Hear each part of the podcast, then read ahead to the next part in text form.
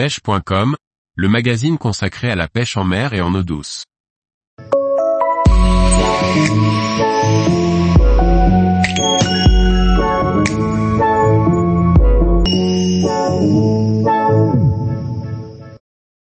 Les différents éléments d'une canne à pêche examinés à la loupe.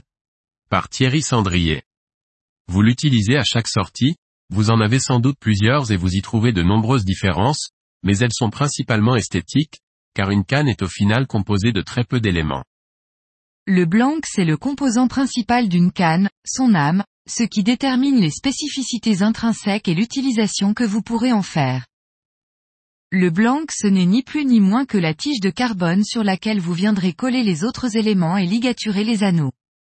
Il s'agit d'une feuille de carbone roulée sur elle-même et collée qui se définit par trois caractéristiques principales.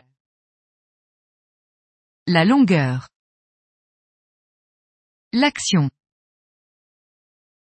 La puissance. Les unités de mesure d'un blanc sont le pied et le pouce. Un pied mesure très exactement 30,48 cm et un pouce, 2,54 cm. Ainsi une canne de 7,2 pieds mesure 2,18 mètres, 7 par 30,48 plus 2 par 2,54. La puissance correspond à la capacité de votre blanc à lancer un leurre. Elle indique une plage idéale d'utilisation de votre canne.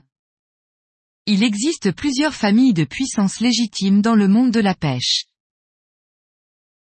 UL pour ultralight, 1 à 9 GR.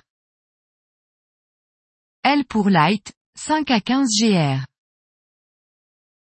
M pour medium, 15 à 40 GR. H pour heavy, 30 à 80 GR. Ces familles sont complétées par des familles intermédiaires ML et MH notamment dont je vous épargne la signification.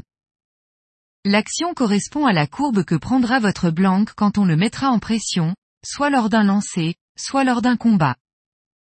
Il existe trois grandes actions principales. Les blanks fast, ou actions de pointe, travaillent sur le quart supérieur. Les actions modérates ou paraboliques travaillent sur toute la longueur, du talon jusqu'au sion. Entre les deux, il existe des actions modérates fast ou semi-paraboliques, qui travaillent sur la moitié du blanc. Un blanc est aussi caractérisé par le matériau et sa qualité qui le constitue et par sa géométrie. Nous y reviendrons dans un prochain article. Sur cette âme en carbone est fixée une rampe d'anneau qui revêt deux fonctions. Guider le fil. Transmettre les informations. Il existe différentes qualités qui correspondent principalement à la dureté de la céramique, la bague intérieure de l'anneau, et à la légèreté de l'armature, le pied de l'anneau qui est fixé sur le blanc. Le porte-moulinet comme son nom l'indique, a pour fonction de maintenir le moulinet sur la canne. Son choix dépend de l'esthétisme recherché, de la taille, notamment le diamètre et la forme, qui détermine le confort et dans certaines pêches, extrêmes, la solidité. Comme pour les anneaux, ce qui est fondamental lorsqu'on monte un porte-moulinet c'est son emplacement qui déterminera alors la longueur du talon. Celle-ci dépend de notre morphologie, mais aussi des contraintes de nos pratiques halieutiques. Les derniers éléments qui constituent votre canne sont les grippes. Leur fonction est simple c'est de pouvoir assurer une bonne, et confortable, prise en main. Ils peuvent être en mousse Eva, en liège pour les principaux matériaux, mais aussi en carbone ou encore en bois brut ou en résine.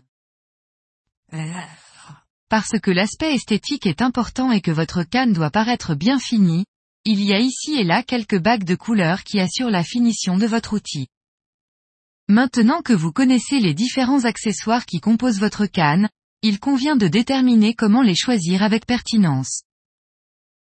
Tous les jours, retrouvez l'actualité sur le site pêche.com. Et n'oubliez pas de laisser 5 étoiles sur votre plateforme de podcast.